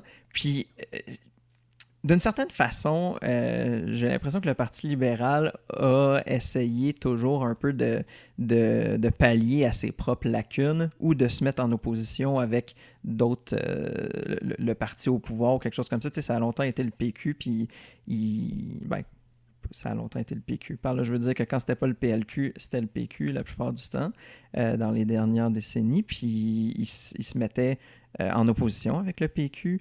Mais Avant ils vont ça. se coller au nationalisme de la CAQ en même temps. Puis là. ben, euh, ce que je vois de, de ce côté-là, c'est un peu essayer de voir. euh, tu sais, ils, ils vont se coller au nationalisme, mais vraiment d'une façon quasiment antithétique, là, parce que ils, ils vont carrément contre le projet de loi 21, mais c'est un nationalisme, mais par une un autre, autre version chemin. du nationalisme? Exactement. C'est un peu la- l'aspect de. On va pas, on pense pas à un nationaliste contre les immigrants, on pense à un nationaliste en faisant la promotion des produits québécois à la place. Ouais, c'est comme une autre façon de Qui- passer le qui a message. déjà fait du nationalisme contre les immigrants, là? Ben non, mais c'est leur discours, là, wow, là, je- c'est pas moi qui dis ça. là. Mais là, la question, les gars, c'est il va-tu avoir du pushback? Est-ce que ça va passer? On a deux candidats, Risky et Anglade, qui veulent aller vers plus de nationalisme. Est-ce qu'on aura un champion traditionnel de- du monde économique libéral? Carlos Letao, par exemple. Hmm. Avec tout son charisme. Oui, mais même lui, je pense qu'il n'aura pas le choix de se coller un peu à l'étiquette nationaliste. Puis moi, la- la- l'hypothèse que j'aimerais vous soumettre, c'est que la, la- je pense que le- un des, côtés que je trouve surprenant puis euh, quasiment positif de la- euh, du fait que la souveraineté est plus au cœur de la patinoire politique, mettons, québécoise, c'est que, mettons, la patinoire se divisait en deux avant, tu avais les souverainistes d'un bord, les fédéralistes de l'autre, puis tu définis par rapport à ton adversaire, fait que donc tu veux, euh, plus on était souverainiste, plus eux autres étaient fédéralistes, mettons. Et là, une fois que tu as retiré ça, c'est comme si la question du nationalisme était devenue, au contraire, un, un- un ciment. Tout le monde s'entendait un, peu Un standard, une norme. Un genre de standard, puis euh, exactement. Puis le- le- les les partis semblent vouloir faire front commun sur cette question-là. Moi, dans un sens, je trouve pas ça inintéressant parce que je me dis que ça, ça permet peut-être aux Québécois, de, de- aux, aux partis politiques, c'est ça, de faire front commun puis d'avoir moins de- de- d'instabilité là-dessus. Puis je pense que les libéraux eux-mêmes se sont surpris à devenir plus fédéralistes que ce qu'ils pensaient vraiment puis que ce qui était vraiment Plus dans les dernières nationaliste. années. Ben, ben, ben non, de- étaient plus fédéralistes ah, avant. Ah oui, je comprends, je comprends. ils- au fond d'eux-mêmes, ils étaient, euh, ils croyaient même plus vraiment à ce qu'ils disaient. Donc, euh, c'est dans un sens, je me dis, c'est peut-être là qu'on s'en va, puis c'est peut-être pas mauvais. euh, peut-être qu'on a, à, à trop vouloir être souverainiste, de notre bord, on a, euh, on a, on a permis finalement à des fédéralistes euh, d'être au pouvoir pendant longtemps, puis de l'être plus qu'ils extrême. C'est ça. Clément? Oh, ça, je trouve ça bizarre comme, comme propos. euh, comment, à partir du moment où tu es souverainiste ou indépendantiste, comment tu peux l'être trop? Ben, tu peux l'être trop dans le sens que si tu l'es trop puis tu fais peur au monde, qu'est-ce qui arrive? C'est que tu te retrouves avec des Jean Charest, des, Phil- des Philippe Couillard qui dirigent l'État québécois pendant longtemps. Puis là, mais Legault, par exemple, qui est certes pas euh, souverainiste, moi, je pense que les, les, les- si à un moment donné, il se fâche, là, puis il dit aux gens, mais on y va, on fonce, les gens vont le suivre, ils font confiance. Les commentaires qu'il a que- fait sur le, le pétrole sale, mettons, l'Alberta, si nous autres, on avait dit ça au Parti québécois, tu peux être sûr que tout le monde se serait fâché, tout le monde se serait insurgé. Là, ça a passé, puis les gens ont écouté ce qu'il y avait à dire. Je sais pas, moi, je trouve que c'est pas inintéressant ce qui se passe en ce moment. À partir du moment où tu es indépendantiste, mais tu l'es pas trop pour pas faire peur au monde, tu mets en place des, ma- des, des pièges à tu euh, des cages à homards. C'est quoi la. Je trouve ça. euh, à partir du moment où tu es indépendantiste puis que c'est le projet de faire l'indépendance, il me semble que tu es mieux d'être juste honnête puis de, de- de Ben, travailler dans ce sens-là. Je pense que le point, c'est plutôt que peu importe la position que tu vas adopter, plus que tu vas être loin de, de la position euh, normale ou centrale, plus que aussi tu vas découvrir qu'il y a des gens qui sont entièrement à l'opposé. Puis euh, je pense que le point de Léo, puis corrige-moi si je me trompe, c'est que euh, plus que tu pousses pour un indépendantiste, plus que ce que tu vas trouver, c'est pas des nationalistes euh, frileux, c'est des fédéralistes convaincus. Oui, c'est ça, monsieur. Je me dis que le. le, le, le- Tu sais, je suis d'accord avec toi, Denis Homo idéal. Et moi, j'y crois. J'aimerais ça que tout le monde embarque aussi. C'est juste, je regarde le résultat euh, dans les dernières années de. de euh, Mais ça n'a pas marché. Fait que je me dis, à il faut essayer d'autres choses. Puis je pense que le d'autres choses, je pense que la CAQ peut nous amener euh, euh, peut nous amener à faire des gains pour le Québec que le PQ, on était pas capable de faire.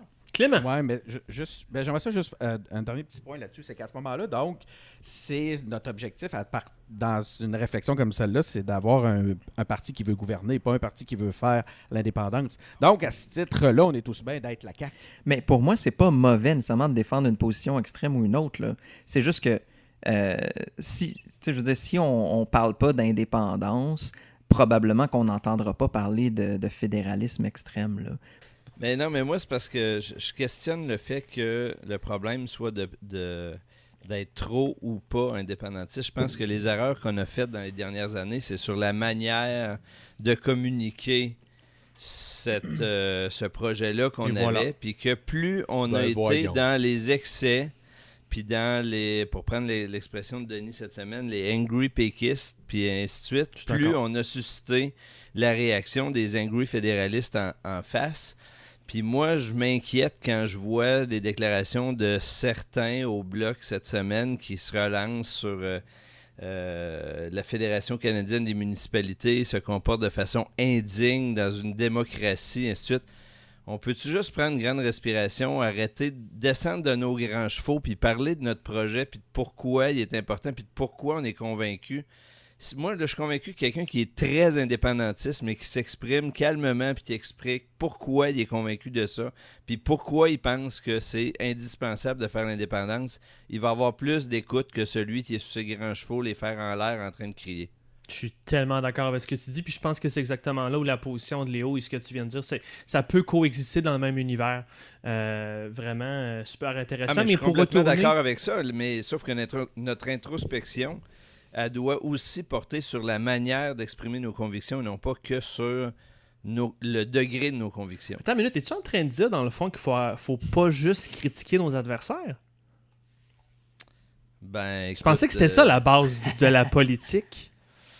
Tu repars-tu euh, à un nouvel épisode? Euh, mais sinon, sur les libéraux, sur un- un- une tangente plus nationaliste, euh, euh, moi, quand j'étais présent au Conseil national, on parlait même d'écouter plus les régions. On va aller dévoiler un nouveau chef dans un congrès, je me souviens bien, en région, à l'est du Québec. Est-ce que ça va réussir, cette espèce de reconnexion tentée au Parti libéral? Moi, je pense qu'ils sont en réaction face à la situation dans laquelle ils sont, c'est évident. Euh, puis là, ils ont réalisé qu'ils incarnent peut-être plus le nationaliste qu'ils incarnaient euh, il y a 50 ans. Puis, puis, euh, puis, tu sais, on l'a vu, ou tu, plutôt tu l'as vu avec le nombre de personnes qu'il y avait au Congrès. Il y avait Beaucoup beaucoup, de gens, ils étaient Beaucoup motivés. Fait que je pense que s'ils ont une bonne base, une bonne, euh, un bon militantisme, ils vont, ils devraient être capables de, de s'étendre un peu plus, surtout justement s'ils développent des positions comme ça qui, qui sont, euh, comment dire, euh, euh, compétitives, là, disons, Mhm. là, dans, euh, dans, à, ben, à l'extérieur de l'île.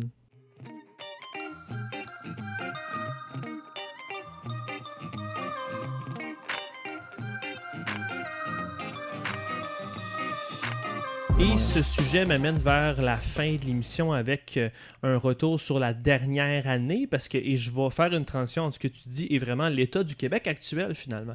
Parce qu'avec une redéfinition du Parti libéral et un repositionnement, ben, ça nous rappelle tout le chemin qu'on a fait. Les gars, en mai dernier, pas de farce, c'était Philippe Couillard qui était au pouvoir. Vous souvenez-vous de Philippe Couillard? Qui ça? Qui? C'est ça. Euh, Trump se pognait avec la Corée du Nord en mai dernier et la pré-campagne électorale était bien entamée au Québec. En un an maintenant, la CAQ a pris le pouvoir et rappelle aux Québécois le doux goût hein, d'un gouvernement nationaliste. Euh, QS est devenu l'opposition officielle effective pendant que le PQ puis le PLQ se cherchent, comme on vient de voir. Euh, Trudeau a eu le temps de descendre puis maintenant de remonter dans les sondages. Euh, YFB a redonné un, un semblant de lettre de noblesse au bloc. Et on parle de plus en plus euh, d'impeachment au Congrès américain depuis la publication du rapport Mueller. Puis en plus, ben, Clément l'a dit au début de l'épisode, l'environnement est passé de la quatrième, le quatrième enjeu le plus important pour les électeurs à un enjeu qui est euh, qu'on entend parler quotidiennement, qui est très important dans les médias.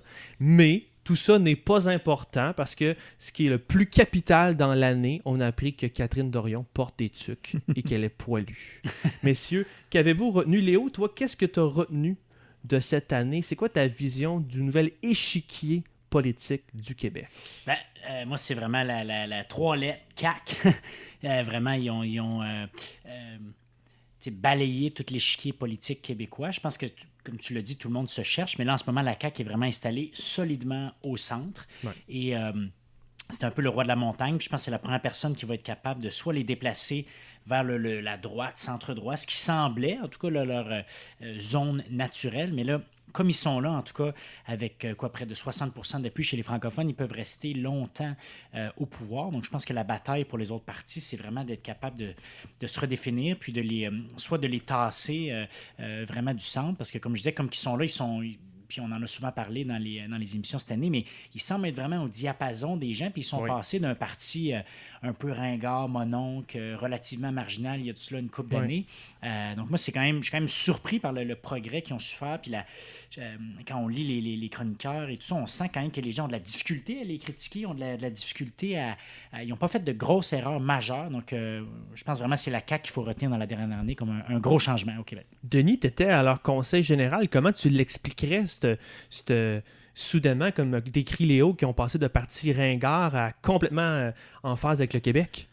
Euh, je pense que principalement, c'est le, gros, le gros désir de changement qui est, la réelle, euh, qui est le réel élément. Là. C'est pas, je ne suis pas sûr que c'est tant parce qu'ils l'ont travaillé ou par Philosophie intellectuelle. Euh, euh, idéologiquement, il n'a pas tant, il était dû. Euh, cela dit, maintenant qu'ils sont au pouvoir, il y a une lune de miel qui s'est installée parce qu'on est face à des gens qui sont pragmatiques, des gens qui se démontrent comme pragmatiques, des gens qui semblent mettre les intérêts du Québec devant les intérêts partisans. Puis ça, c'est- ça reste encore à prouver. Je pense qu'on va lui donner du temps pour aller plus loin là-dedans. Mais quand même, euh, tout au long de même de nos discussions tantôt, j'en ai entendu plusieurs indices euh, qui vont dans ce sens-là. Puis c'est une des raisons, je pense, qui fait que ça va bien. Mais euh, pense que le- cette- on les découvre plus maintenant qu'on a, qu'on a voté pour eux. C'est vrai. Puis, euh, je, je pense que j'exclus quasiment tout le monde ici en disant ça. Mais toi qui as Mais- vu leur, euh, leur congrès, Denis, penses-tu que ça va tenir cette. euh, parce qu'ils sont vraiment devenus une coalition, si on peut leur donner. Mais on s'entend qu'il y a toutes sortes de monde là-dedans. Puis il y a des gens qui, euh, euh, il n'y a pas si longtemps, ce serait, auraient jamais été dans la même pièce, mettons. Penses-tu que, ce- le- que, que Ça, ça, oui. va tenir? Oui, vraiment. Il y a, euh, il y a un esprit de corps. Euh, il y a, je veux dire, j'ai, j'en, ai, j'en profité pour parler même avec euh, Yuri Chassin, par exemple, très à droite. Tout le monde est actuellement, je pense, très content d'être au pouvoir. Ils sont portés par cette réalité-là, justement. Ils savent qu'ils ont entre les mains les outils pour agir et ils, ont cette, ils ont ce désir-là de, de, de- pouvoir, justement, agir. Quand je parlais, entre autres, avec la, la, la vice-première ministre, euh, Guilbeault, Écoute, elle m'a fait en quatre minutes une énumération de toutes leurs réalisations tellement incroyable. Puis on voit que c'est pas euh, parti pour s'arrêter cette réalité-là. Des tableaux de chasse, euh, il y en veut un très très grand. Là. Ouais. Denis, pendant que tu as le micro, euh, c'est quoi euh, ta vision? Qu'est-ce que tu as retenu de cette année qui a changé beaucoup de choses ici? Ben, je dirais l'opposé. QS, c'est l'autre élément qui est, no- qui, est notable dans la transformation de notre paysage politique. Donc, QS qui, a, je pense, a réussi à s'installer comme réelle opposition. Euh, ils ont fait quand même des bonnes choses. Ils ont fait, ça a été une surprise. Ils, ont, fait, ils, ont eu des, ils ont eu des grosses prises en dehors de Montréal. Ça a été un impact important. Quand on parle avec, avec des des souverainistes ou on parle avec des gauchistes. Euh, ils nous parlent de Québec solidaire comme si c'était les réels gagnants de la dernière élection. Mhm. Donc, euh, je pense que c'est euh, c'est- un autre élément qui est à noter. Donc, il amène des, il amène des débats euh, des fois un peu surprenant. C'est- c'est- mais, mais en même temps, on voit qu'on est dans un tout autre, on est dans justement un tout autre portrait politique. Donc, Québec solidaire est l'autre élément, je pense, qui a marqué, qui a marqué cette année. Es-tu toujours en amour avec eux? Euh, pas, pas, pas tant, non. Le- un des éléments. Qu'est-ce qui a que- changé? Je, je dis ça, je dis ça en blague, c'est pas une attaque Oh, frontale ouais, tant je que ça, mais tu sais, puis ton, ton cheminement. Pas Non, mais parce que je le dis en blague, mais sur le fond, c'est intéressant quand même. Ouais. Tu as rencontré des députés, on les voit souvent, on va sûrement les re-rencontrer, on va leur donner une- notre, euh, notre tribune. Je mais c'était quoi ton cheminement avec eux? Je l'ai dit à, Sol, puis euh, je le voyais que ça, que ça le travaillait, euh, ce que je lui disais. C'est que ce qui, ce qui me tracasse avec Québec solidaire, c'est que j'ai pas senti que c'était un parti qui était là pour travailler pour les électeurs, qui était là pour travailler pour les citoyens. L'impact que j'ai vu des militants euh, sur l'aile parlementaire est tellement important euh, que ça j'ai trouvé ça un petit peu, je, je pourrais dire même le mot inquiétant. Euh, par contre, j'ai vu complètement l'inverse à la CAQ. Euh, j'ai vu vraiment un parti qui est décidé à travailler pour l'ensemble des Québécois et non seulement juste pour leurs militants. Fait que ça. Puis ton côté vraiment, on a aimé ça, là. Côté vraiment, on a aimé ça, mais c'est surtout euh, ben, euh, à quel parti je peux réellement faire confiance Hmm. euh, comme électeur. C'est plutôt là que se situait la question. Mais je, te, je te- Puis on passera à quelqu'un d'autre après, mais c'est intéressant ce que tu viens de dire. Au niveau des, des idées, euh, un parti qui est. Oui, c'est un parti d'activistes, puis je me fais l'avocat du diable. Euh, QS peut être un parti d'activistes, mais tu sais où il loge. Ils vont pas changer, mettons, sur l'environnement. Est-ce qu'un parti qui est plus populiste, puis qui veut plus simplement euh, garder le pouvoir, puis que tu vas pas vraiment savoir où est-ce qu'ils vont sur l'environnement, est-ce que eux, tu peux leur faire confiance? Oui, on pourrait dire ça si c'était le cas, mais ce que la réalité, ce qu'elle nous a démontré, c'est que la, les positions de la CAQ, même si elles nous ont semblé un peu soudaines ou réorientées, Mhm. étaient quand même franches. Fait que je pense qu'il y a un travail honnête qui se fait actuellement. Mais Mhm. comme je dis, on laisse leur encore du temps. Là. Euh, je serais pas, tu sais, je sortirais pas mon drapeau de la CAQ à, à ce soir. Là. OK. Euh, Demain, mais, mais quand même, je- Oh, Photoshop, on va t'arranger ça, mon homme. Donnons-leur encore un peu de temps, puis on, on verra. Mais pour ce l'instant, je, je pense que la démarche est honnête, et puis c'est intéressant. Puis comme tu disais tantôt, il y a le doux goût du gouvernement Nationaliste, euh, nationaliste, qui fait ça changement. du bien, là. ça, fait, ça fait changement. Euh, sans faire changement, on va à LP. Qu'est-ce que tu retiens de cette année euh, incroyable? Euh, ben, je pense que je voulais euh, finir par une petite réponse à Denis. Euh, moi, de mon côté, l'aspect euh, très démocratique, la démocratie directe des membres de Québec solidaire, ça m'a quand même euh, bien intéressé. Je pense que, tu sais, ben, puis je, l'ai soulevé tout à l'heure, je pense qu'il faut faire quand même confiance aux gens. On, se fait... euh, J'allais dire, on se fait croire qu'on vit dans une démocratie, mais disons que, que tu sais, si, si on veut réellement vivre dans une démocratie, il faut que les gens aient le pouvoir de faire activer leurs convictions. Puis euh, avec certains moves qu'on voit ces temps-ci, euh, comme euh, le potentiel référendum, potentiel changement du, du droit de scrutin, ben, tu sais, c'est des bien choses que- avec Exactement, une ça. organisation comme ça. Mais le sujet qui m'a un peu interpellé cette année, ce serait plutôt le, le, le- changement de- de- d'intérêt. Euh, je pense qu'avec, euh, ben, tout au long de l'année, on a vu vraiment les questions environnementales remonter euh, rapidement. On a eu, ben, je pense que, tu sais, puis je suis d'un côté bien heureux, d'un autre côté un peu déçu, parce que des fois, euh, nous et la Terre enti- entière déchiraient sa chemise, comme quand Nicolas Hulot a démissionné. Puis ensuite, quelques semaines plus tard, on recommençait à parler d'autres choses. Euh, je- C'est ça- un bon point, ça. Ça avait ébranlé Clément puis Denis beaucoup, Ouais, ça. ouais, puis ça, ça me rend vraiment euh, mal à l'aise de, de, de, de toujours, même nous-mêmes, avoir de la difficulté à sortir de la nouvelle instantanée puis de ce qui se passe au jour le jour et de ne pas être capable de s'accrocher aux enjeux qui sont réellement. Euh, qui- sont réellement importants, pas juste personnellement, mais tu sais, qui... c'est sûr que tout est important à terme en politique, mais il y a certaines choses qui ont des impacts qui vont être durables puis qu'on ne sera pas capable de s'en sortir. Les gars, est-ce que la sortie de Hulot a participé justement à, à la montée du sujet de l'environnement? Euh, ben, écoute, je peux enchaîner là-dessus. Euh, résultat, en plus, Benoît va avoir le dernier mot, donc ça va être fantastique. Mais euh, moi, je, moi, je vais dans le même sens euh, sur l'environnement. J'en ai parlé tantôt. Pour moi, c'est actuellement le grand sujet qui est en train de, de forcer la reconfiguration de tout plein de discours et de positions politiques en Occident. Mhm. Euh, il y a des pays qui semblent résister plus longtemps à faire face à ces questions-là. Je pense que, je pense que- oui, ben, ouais, ça c'est l'ignorance. Mais euh, non, mais même la France est pris dans des enjeux Bon, politiques bon, qui font bon. qu'ils n'y vont pas. Puis je pense que ça a contribué. Les déchirements que les partis traditionnels en France ont eu pour effet de faire oublier très vite Hulot.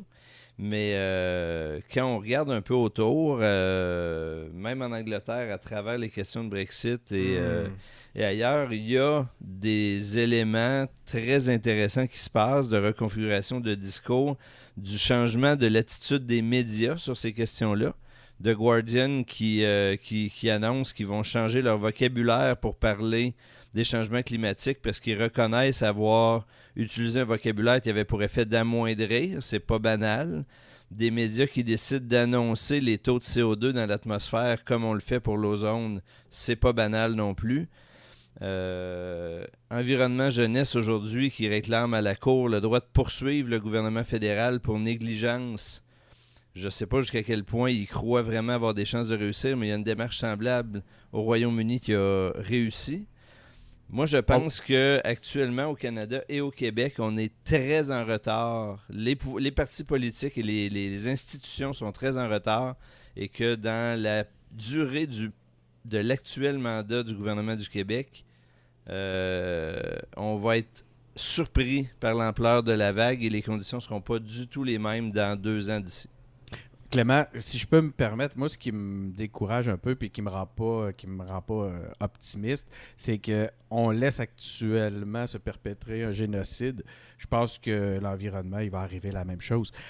Tu as compris que je envoyé une petite boutade, mais il y a quand même un, il y a quand même un- à s'inquiéter là-dedans. Là, je veux dire, si on est rendu qu'on met la sourdine sur des termes comme génocide, je pense que la réalité des, que, que- que ne- des combats que nécessite l'environnement aujourd'hui peut aussi être mis en sourdine. Et mais là, tu me donnes l'occasion d'une chose, c'est que quand je parle du fait que les questions environnementales sont en train de reconfigurer la politique en profondeur, c'est que ce qu'on découvre dans les dernières années, c'est que les questions environnementales ne sont pas que des questions écologiques.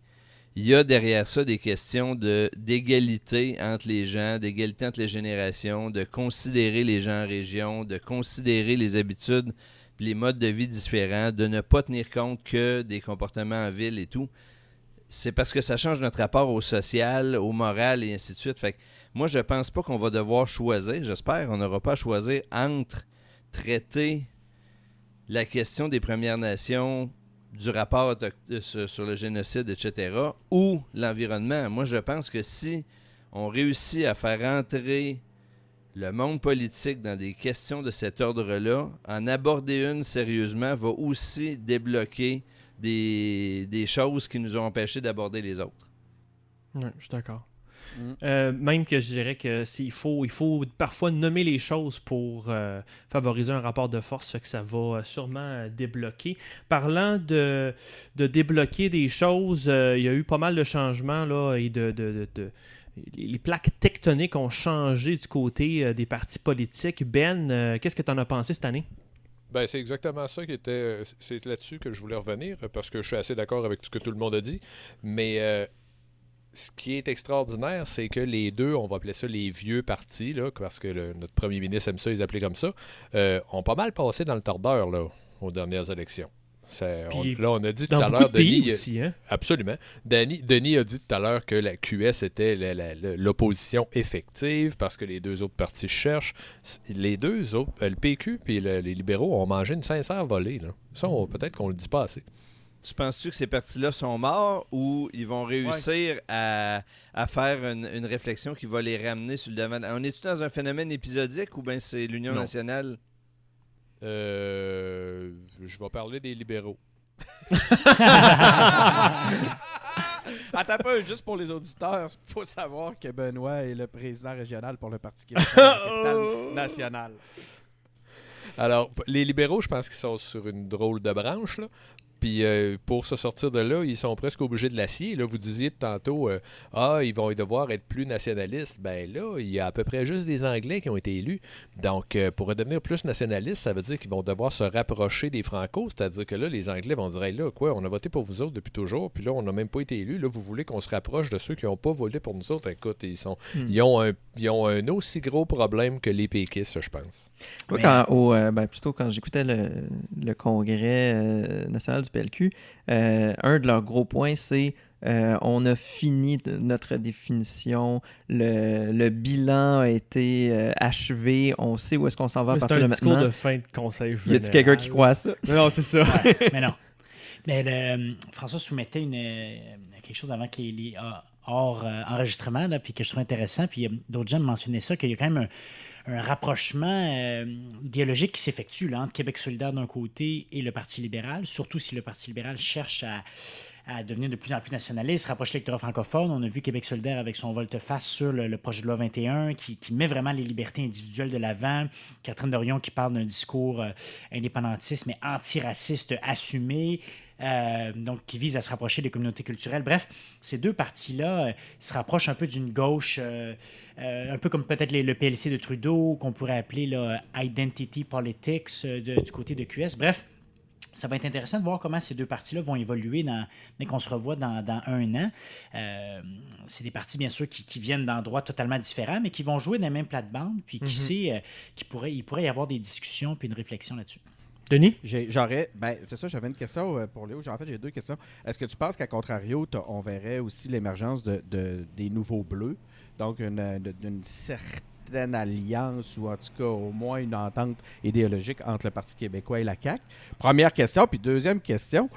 euh, Prends des notes. Je suis intéressé d'entendre Léo sur, une, sur, sur, sur sa croyance en, la résurrection du PQ. Donc, question 1. Je pense que j'y ai déjà demandé en plus, mais à chaque fois que je le vois, il faut que j'y demande. oui, tu fais pas ça à chaque balado. Euh, donc, question 1 sur la, la, l'Alliance bleue, mais je pense qu'elle existe déjà. Si on regarde quand même comment euh, Pascal puis les troupes du Parti québécois se comportent à l'Assemblée nationale, on voit quand même qu'on n'est pas dans l'opposition frontale à la CAQ. On est plutôt vraiment dans la collaboration, euh, les critiques à la marge, mais et, euh, et- que le PQ soit d'accord ou pas, c'était le, titre d'une des chroniques cette année de Michel David, mais il appelait ça la chape bleue, en voulant dire que la CAQ s'est vraiment imposée comme le nouveau parti bleu nationaliste, comme l'était l'Union nationale à une époque, comme l'était euh, le PQ par la suite. Puis là, euh, donc, bref, la CAQ s'est installée un peu comme le nouveau parti bleu. Puis, en effet, le PQ ne sait plus trop où exister par rapport à ça. Euh, puis, le, le- le- le- le- le virement récent, de, le fait que le QS ait refusé la convergence, puis Mhm. après ça, leur virage sur euh, la laïcité, ça fait en sorte que là, le PQ peut comme plus trop se coller sur ce parti-là. Il y a plus d'affinité maintenant avec, euh, avec la CAQ. Donc, je ne sais pas s'il va y avoir une coalition, mais il y a assurément une communauté d'intérêt puis beaucoup d'affinités en ce moment. Ça, c'est à la question 1. Puis à la question 2, moi, je suis très sceptique sur la capacité du parti à se réinventer. C'est sûr que je- j'aimerais ça. Je me suis, j'ai milité avec, euh, euh, avec le, PQ. Puis moi, je, je trouve que c'est un bon parti parce que moi, je crois dans un centre-gauche euh, euh, indépendantiste. Sauf que euh, je suis sceptique dans sa capacité à se réinventer parce que, me semble, je- ça fait je ne sais pas combien de fois qu'on en parle, euh, de faire des bilans, de se réinventer, de ci, de ça. Faire un rapport. là. Et, sais, un euh, autre rapport. sur Ben, il me semble qu'on en a eu pas là. mal, tu sais. Fait que là, Oser repenser le parti. Ah non, ça déjà été fait. je veux, je veux bien donner la chance aux coureurs, puis euh, si ça fonctionne, tant mieux, mais euh, je veux pas rejouer. Mettons, je serais pas celui qui va rejouer dans ce film-là, puis qui va euh, euh, donner trop de temps là-dedans, parce que je- on, on a parlé souvent ensemble, Denis, mais moi, j'ai l'impression que le- le- vraiment la marque du parti est tellement étiolée, puis les- je pense que les gens qui composent le parti sont un plus grand actif que le parti comme tel. Donc, c'est que là, je me dis qu'il faudrait mettre euh, toute sa table. Puis, euh, des gens du PQ en ont déjà parlé, mais tu sais, changer de nom, euh, songer un autre véhicule, je pense que c'est vraiment des choses dont, dont il faut parler parce que euh, je le sais, tu fais du porte-à-porte, puis tu dis que tu viens avec le PQ, puis déjà, euh, tu pars avec deux prises, tu sais, fait que. Je me dis ça, je pense qu'il faut en prendre, euh, euh, acte. Fait que, en tout cas, j'ai bien la misère à voir ce qui va changer entre maintenant et la prochaine élection, qui fait que les électeurs vont percevoir le parti différemment. Puis on a beau faire toutes les, introspections, tous les bilans, j'ai l'impression que les gens euh, se sont fermés les oreilles. Et, euh, ajoutons à ça, je pense que ce qui résume un peu l'état d'esprit sur le parti, c'est le, sketch, par exemple, qu'il y a eu au Bye Bye, où euh, bon, le, bloc et le PQ étaient morts. Qu'on le veuille ou pas, c'est ça l'impression populaire. On peut ch- chercher à la changer, mais on a le vent d'en face. euh. Mais bon, certains d'entre vous euh, disiez euh, dans une balado précédente que si Old Spice est revenu à la mode, alors Ouais, que c'était complètement ringard, peut-être qu'on peut le faire aussi, mais, euh, Mais il faut travailler mais je suis sceptique. Je sais pas. Je, je- c'est juste. moi, j'ai pas la solution, en tout cas. Clément, es-tu d'accord avec Léo? C'est une attaque frontale, ça? Non, ben, en fait, je suis d'accord avec le fait que euh, le parti le vent en face. C'est indéniable. Il n'y a personne qui peut dire aujourd'hui que ça va bien. Euh, que les gens se sont fermés les oreilles sur ce qu'on avait à dire depuis quelques années et de plus en plus indéniable aussi. Euh, que si on fait juste la même affaire qu'on a faite toutes les fois d'avant, euh, il va arriver la même chose, c'est sûr aussi. Donc là, moi, moi j'ai. Je l'ai dit, euh, je pense que je l'ai dit dans un autre balado, sinon en tout cas ça fait un bout de temps je l'ai dit. Moi, je donne la chance à ce parti-là jusqu'à son congrès spécial parce que je pense que là, le constat est assez dur et assez partagé que ça se pourrait que ce fois-là, ça soit autrement si ça fait partie de la décision de faire autrement. Puis là, ça veut dire être bold pour vrai. Puis ça veut dire arrêter de penser qu'on va sauver euh, 100% des membres qu'on a aujourd'hui, plus aller en chercher d'autres. Non, une rupture, ça veut dire qu'il y a des gens qui se reconnaîtront plus dans le parti proposé. Puis il va falloir accepter ça.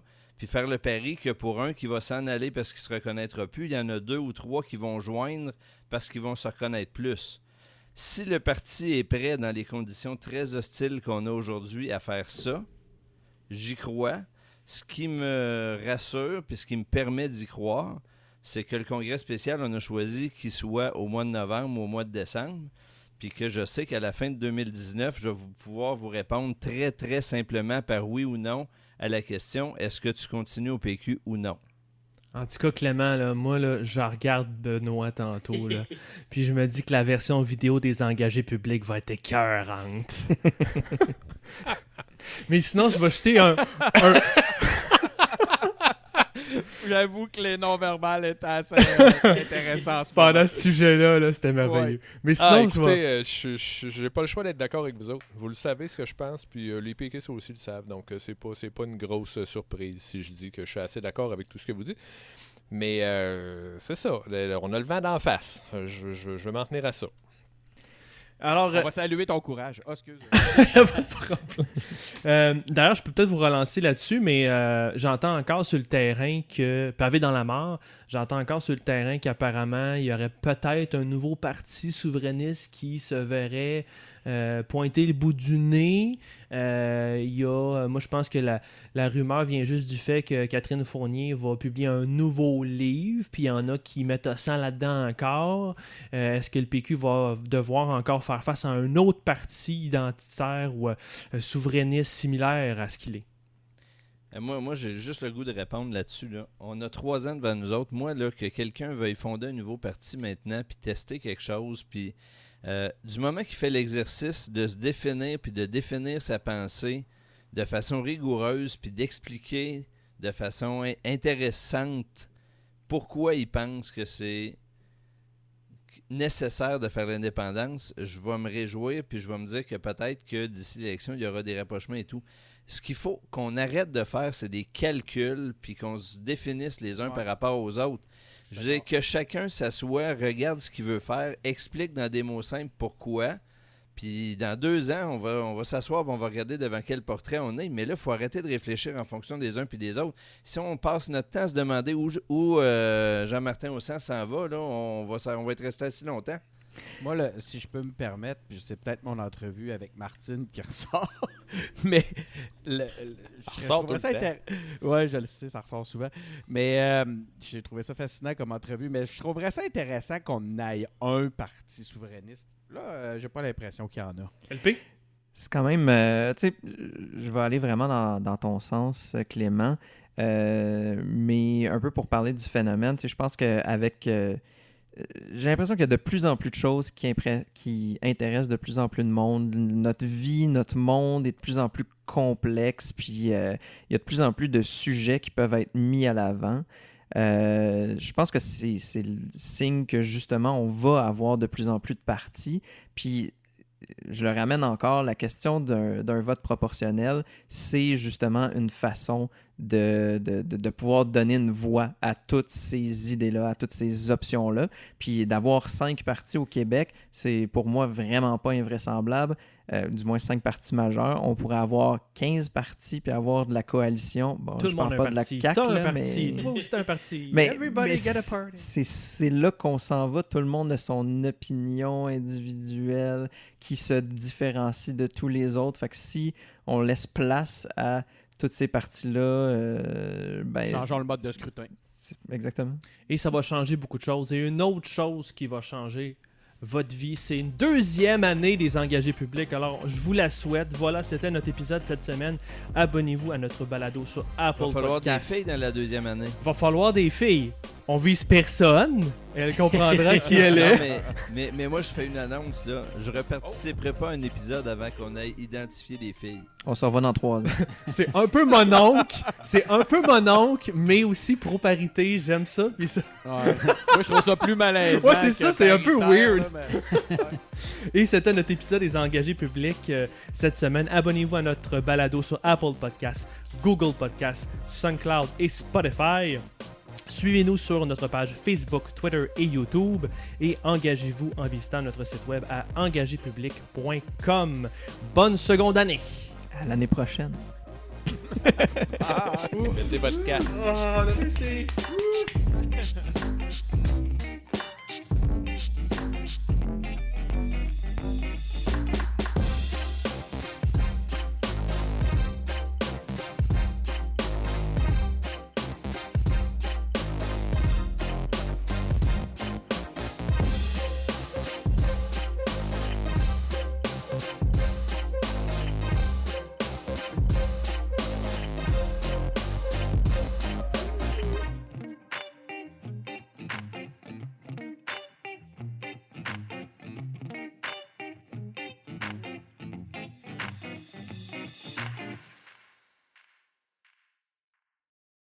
CAQ a pris le pouvoir et rappelle aux Québécois le doux goût hein, d'un gouvernement nationaliste.